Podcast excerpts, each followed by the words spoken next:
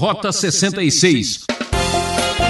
A realidade é que quando uma pessoa tem uma verdadeira experiência com Deus, quando uma pessoa conhece a Deus de verdade, ela sente a sua fragilidade, a sua pecaminosidade.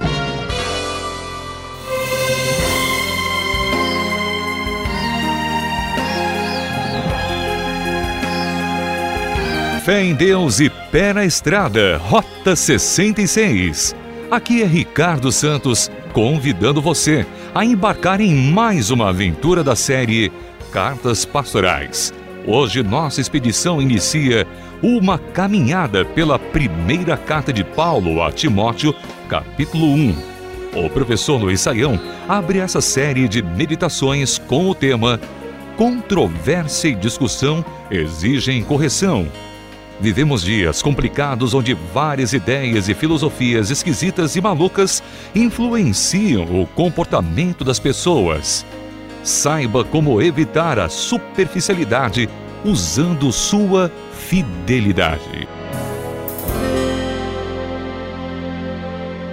É, prezado ouvinte, nós vamos iniciar o nosso estudo nas chamadas cartas pastorais. As cartas pastorais são as cartas de Paulo a Timóteo, duas delas, primeira e segunda a Timóteo, e também a carta enviada a Tito. São cartas que tratam principalmente de como a liderança da igreja deve dirigir aí a comunidade da fé. E Paulo, então, começa ah, logo no primeiro versículo a dizer: Paulo, apóstolo de Cristo Jesus, por ordem de Deus, nosso Salvador, e de Cristo Jesus, a nossa esperança, a Timóteo, meu verdadeiro filho na fé. Graça, misericórdia e paz da parte de Deus, Pai, e de Cristo Jesus, o nosso Senhor. Esta carta de Paulo, ela sempre tem levantado um certo questionamento. É importante a gente entender ah, o cenário histórico para saber o que, que está acontecendo aqui. Nós vamos nos lembrar que Timóteo fora convertido nas viagens de Paulo anteriormente, que ele uh, ele sendo de família, né, de mãe judia, mas de pai gentil, grego, como diz o texto, e ele havia se convertido lá na cidade de Listra e depois se tornou um companheiro de Paulo em viagens posteriores e agora aqui ele está numa função pastoral na cidade de Éfeso. E é importante destacar que os acontecimentos aqui desta carta, como das demais cartas pastorais, acontecem posteriormente aos eventos de Atos dos Apóstolos. Nós sabemos que tivemos três viagens missionárias no tempo de Paulo, né, em Atos, e depois nós vamos ter fora de Atos ainda, né, no próprio ministério do apóstolo Paulo, mais uma possível quarta viagem missionária onde Paulo volta à Ásia Menor, passa por Creta e deve então finalmente ir para Roma, e isso depois do ano 62. Vamos ver o que, é que estava acontecendo, o que motiva esta carta. Diz o texto: Partindo eu para a Macedônia, roguei-lhe que permanecesse em Éfeso para ordenar a certas pessoas que não mais ensinem doutrinas falsas. Aqui já dá para ter uma ideia do que está acontecendo vamos uh, prestar atenção ao fato que a doutrina verdadeira é fundamental. É importante sempre separar a verdade da mentira, aquilo que está certo daquilo que está errado. E o Novo Testamento, tantas vezes nestas cartas, mostra como isso é importante havia um grupo de pessoas que estava ensinando doutrinas falsas no contexto da igreja de Éfeso. E este grupo aparentemente estava misturando ideias místicas com ideias uh, judaicas de tentar uh, voltar para o Antigo Testamento e também aí eh, apresentando uma postura muito problemática para a igreja. E verso 4 nos dá aqui a ideia do que estava acontecendo e que deixem de dar atenção a mitos e genealogias intermináveis que causam controvérsias, em vez de promoverem a obra de Deus que é pela fé. O objetivo desta instrução é o amor que procede de um coração puro, de uma boa consciência e de uma fé sincera.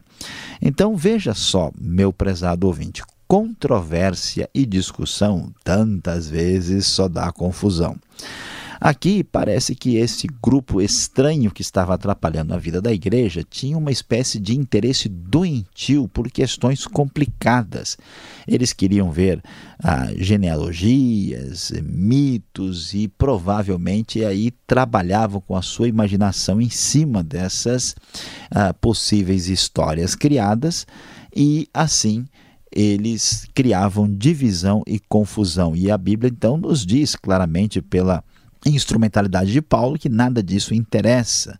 Nós precisamos de uma direção pautada pelo amor, por uma fé sincera, por uma boa consciência, um coração que não está aí voltado para estas questões inúteis. E Paulo é muito direto e diz que alguns se desviaram dessas coisas, voltando-se para discussões inúteis, querendo ser mestres da lei, quando não compreendem nem o que dizem, nem as coisas acerca das quais fazem afirmações tão categóricas. Então, observe bem: existe muitas vezes uma, uma, uma busca, uma discussão profunda a respeito de, de certos detalhes na Bíblia, mas muitas pessoas, quando se aproximam dessas questões e começam a falar sobre elas, a gente descobre que tem uma postura e um espírito estranho. A gente pode observar ali muita vanglória, muita atitude ah, de alguém que quer dizer que sabe mais do que os outros, não tem este procedimento que envolve o amor, um coração voltado para a comunidade, é isso que estava acontecendo. Estes hereges se achavam mestres da lei e estavam aqui querendo, vamos dizer assim, governar, ter aí ascendência sobre a vida dos outros. E Paulo então diz: olha, eles estão equivocados. A grande verdade é que controvérsia e discussão exige correção, por isso Paulo está aqui querendo dar esta boa lição. Paulo prossegue dizendo: Sabemos que a lei é boa se alguém a usa de maneira adequada. Não há nenhum problema com o Velho Testamento, com as informações que lá estão. Também sabemos que ela não é feita para os justos, mas para os transgressores insubordinados, para os ímpios e pecadores, para os profanos e irreverentes, para os que matam pai e mãe, para os homicidas, para os que praticam imoralidade sexual e os homossexuais, para os sequestradores, para os mentirosos e os que juram falsamente, para todo aquele que se opõe à sã doutrina. Esta sã doutrina se vê no glorioso evangelho que me foi confiado, o evangelho do Deus bendito. A lei, diz Paulo, é boa e ela não foi feita para aquele que já recebeu a justificação, mas ela existe para mostrar tudo aquilo que comprova que estamos longe do alvo que Deus tem para cada um de nós. A nossa imperfeição, a nossa fragilidade, o nosso erro, o nosso pecado é denunciado pela lei. E a grande verdade é que todo aquele que se opõe a essa doutrina está debaixo dessa situação de pecaminosidade, mostrando que estes hereges, esses homens e mulheres complicados que estavam prejudicando a igreja, estão numa situação semelhante a esta lista tão terrível que surgiu aqui. Paulo então vai dizer: dou graças a Cristo Jesus, nosso Senhor que me deu forças e me considerou fiel, designando-me para o ministério, a mim que anteriormente fui blasfemo, perseguidor e insolente. Mas alcancei misericórdia porque eu fiz por ignorância e na minha incredulidade. Contudo, a graça de nosso Senhor transbordou sobre mim com a fé e o amor que estão em Cristo Jesus. Paulo glorifica a Deus pela sua obra na vida do apóstolo dos gentios. E ele então aqui está reforçando a realidade de que ele tem autoridade e direito de dizer isso, porque ele é um verdadeiro apóstolo de Cristo que tem esta missão de ensinar a igreja. Esta afirmação é fiel e digna de toda aceitação. Frase importante, muitas vezes repetidas aqui, repetida na as epístolas pastorais. Cristo Jesus veio ao mundo para salvar os pecadores, dos quais eu sou o pior. Mas por isso mesmo alcancei misericórdia, para que em mim, o pior dos pecadores, Cristo Jesus demonstrasse toda a grandeza da sua paciência, usando-me como um exemplo para aqueles que nele haveriam de crer para a vida eterna. Ao Rei eterno, o Deus único, imortal e invisível, sejam honra e glória para todos sempre. Amém. É muito surpreendente observar que no meio desta advertência contra a controvérsia e a discussão que exige correção, Paulo não deixa de lado a apresentação do evangelho puro o que, que é? Em vez de perder tempo com essas coisas inúteis, lembrem-se: Cristo Jesus veio ao mundo para salvar os pecadores. E Paulo acrescenta: dos quais eu sou o pior.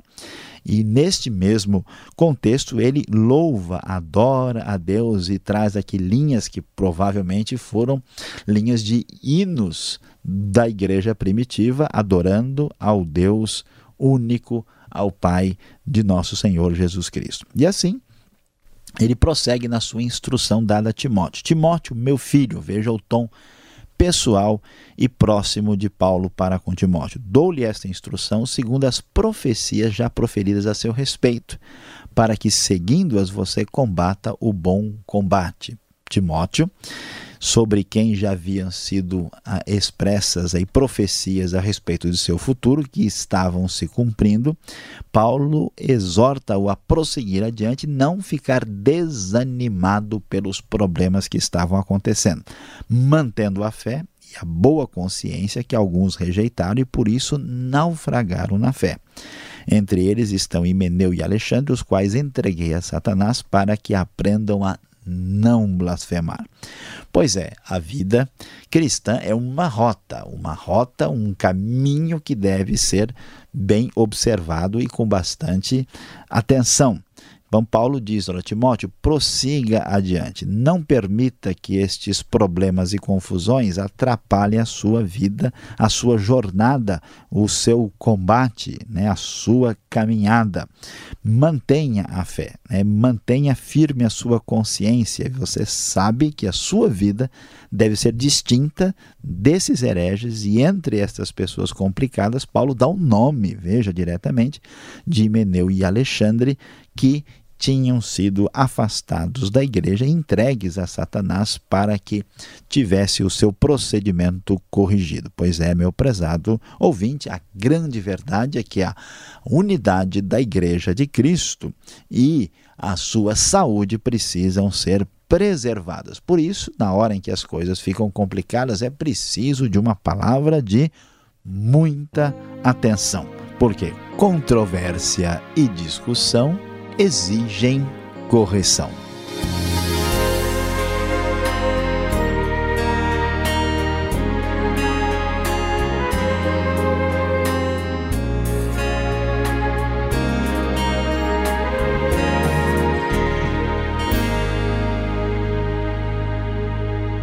Já voltamos com mais Rota 66. O caminho para entender o ensino teológico dos 66 livros da Bíblia. Esta é a série Cartas, abrindo nossos estudos na primeira carta de Paulo a Timóteo, hoje, capítulo 1. Tema dessa reflexão: controvérsia e discussão exigem correção. Rota 66 tem produção e apresentação de Luiz Saião e Alberto Veríssimo.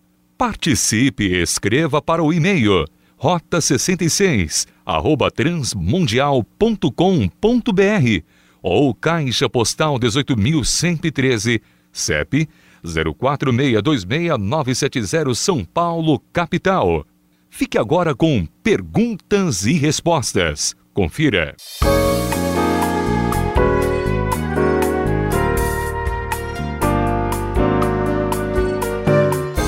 Uma nova etapa, você está entrando nesta viagem primeira carta de Paulo a Timóteo, você está conhecendo capítulo número 1.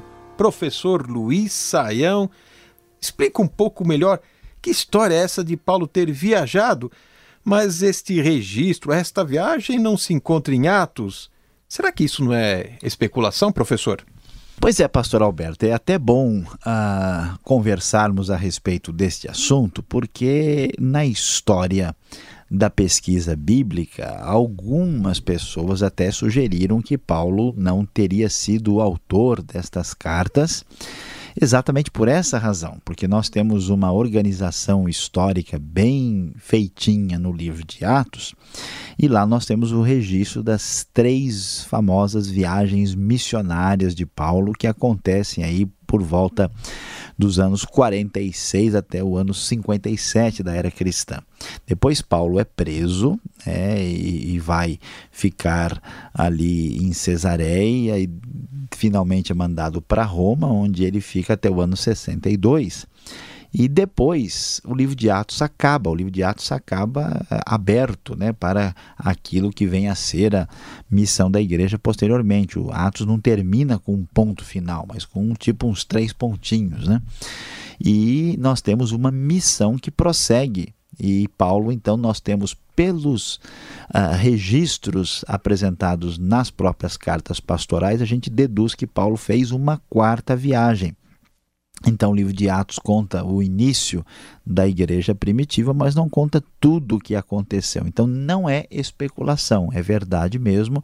Esta carta reflete este momento aí posterior. É possível que ela tenha sido escrita aí por volta do ano 64 até 67 da era cristã, dependendo da opinião daquele estudioso que trata do assunto. Agora, quem chega e vai ler esta carta, primeira coisa que vem à cabeça, quem é esse Timóteo, professor? Ele é tão destacado aqui, né? Tão e até recebe uma profecia lá no verso 18. O que, que é isso aqui? Que profecia foi essa? Quem é esse Timóteo? Pois é, pastor Alberto, o Timóteo é uma das pessoas mais importantes aí das missões paulinas no Novo Testamento, né? Ele era nascido lá em Listra, lá em Atos 16, nós vemos a referência, né? Ele era uh, filho de pai grego e de mãe judia. Timóteo era muito conhecido por uh, ter ouvido falar né, da, da, da, fé verdadeira desde criança, conhecendo né, aquilo que Deus tinha feito pelos, pelos pais, né, através da sua mãe e da sua avó. E Timóteo depois acaba sendo circuncidado né, por, uh, por exigência do próprio Paulo para as missões que ele ia ter de fazer nas viagens missionárias que depois, é, onde ele acompanha o próprio apóstolo Paulo. E aqui nós vemos ele como líder da igreja lá em Éfeso enfrentando essa situação difícil. E essas profecias é muito interessante observar, são profecias como uma direção direta de Deus para a vida de determinadas pessoas. Então, muito possível que oraram por Timóteo e alguém dirigido pelo Espírito de Deus trouxe profecias sobre o seu futuro que estavam aqui acontecendo neste momento, conforme vemos no verso 18. Então, este é o resumo aqui sobre este tão Uh, importante Timóteo dos tempos bíblicos. E Timóteo parece que ele tem uma tarefa assim, uma das mais árduas, ele vai enfrentar um grupo, um grupo problemático. Que grupo é esse professor que criou dificuldades aqui na cidade de Éfeso? Eles parece que gostavam de genealogias, fábulas, é? essas coisas assim? Pois é, a gente pode ver, né, esse, esse grupo parece que misturava aí um pouco de misticismo do tipo gnóstico com certos elementos judaicos. Né? Eles, de acordo com o próprio texto, eles ensinavam falsas doutrinas e tinham interesses em coisas ligadas ao Antigo Testamento, como nós vimos aí, essas histórias né, que são chamadas de mitos e genealogias obscuras e esquisitas. Talvez eles quisessem provar certas coisas é, em função desse tipo de, de argumentação. E eles se achavam muito importantes. Nós lemos aí no verso 7 que eles diziam que eram mestres da lei. Eram então, portanto, muito aí cheios de vanglória, né? Gostavam de arrumar uma confusão, de discutir, né? E muitas coisas que falavam não eram nem entendidas por não eram entendidas por todo mundo, porque o texto mesmo diz que eles não tinham muita compreensão nem do que eles afirmavam tão categoricamente. E então era um tipo de mistura de ideias assim aparentemente distintas, né, que criaram problemas para Timóteo e para a igreja do primeiro século.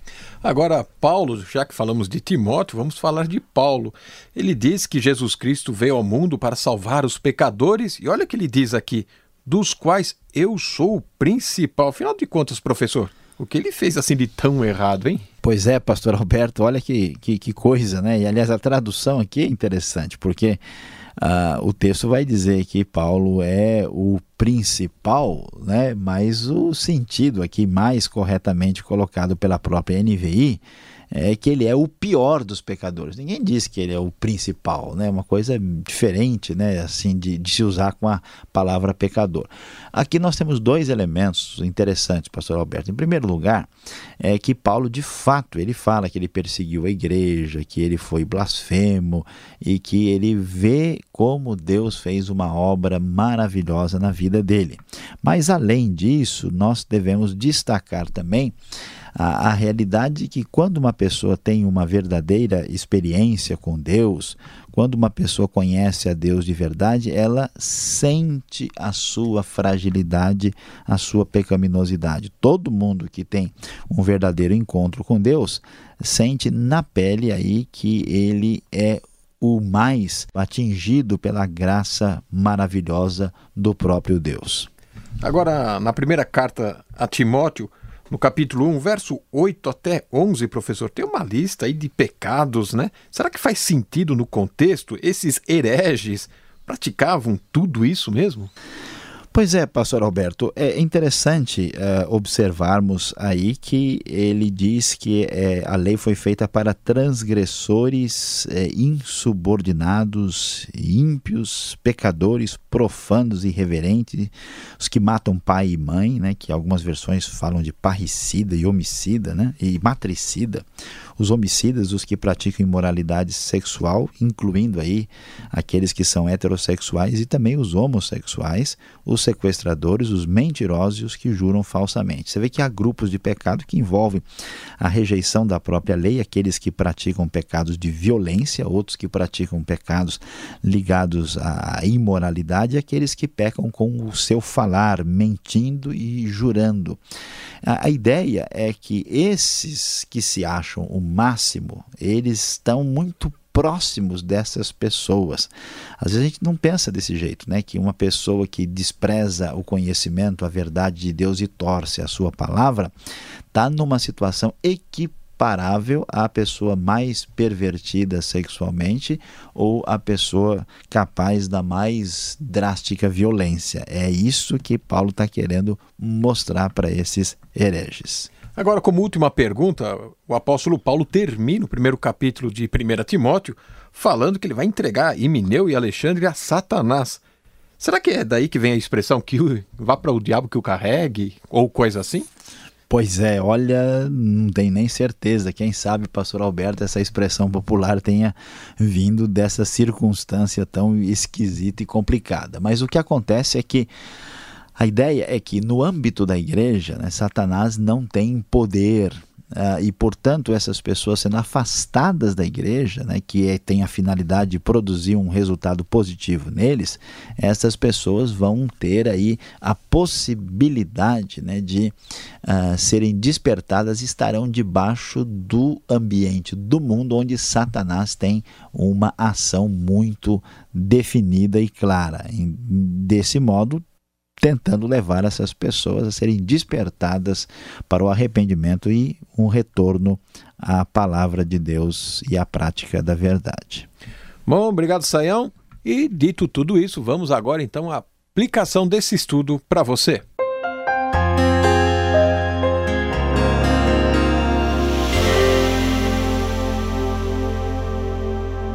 No Rota 66 de hoje, nós iniciamos o estudo da primeira carta de Paulo a Timóteo.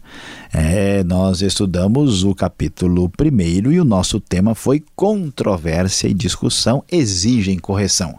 Você ficou sabendo como um grupo estranho de ideias muito complicadas que este grupo começou a trazer problemas para a igreja de Éfeso e Paulo então vai combater essa mistura de ideias esquisita e que precisava de uma exortação, precisava de correção. E muitas vezes a gente pensa, será que realmente vale a pena, né, a gente entrar nessa nessa discussão, nesse questionamento? Pois é, meu prezado ouvinte, a questão é que a doutrina bíblica é muito importante. A grande verdade é que não adianta ser superficial. Conhecer a doutrina bíblica é fundamental.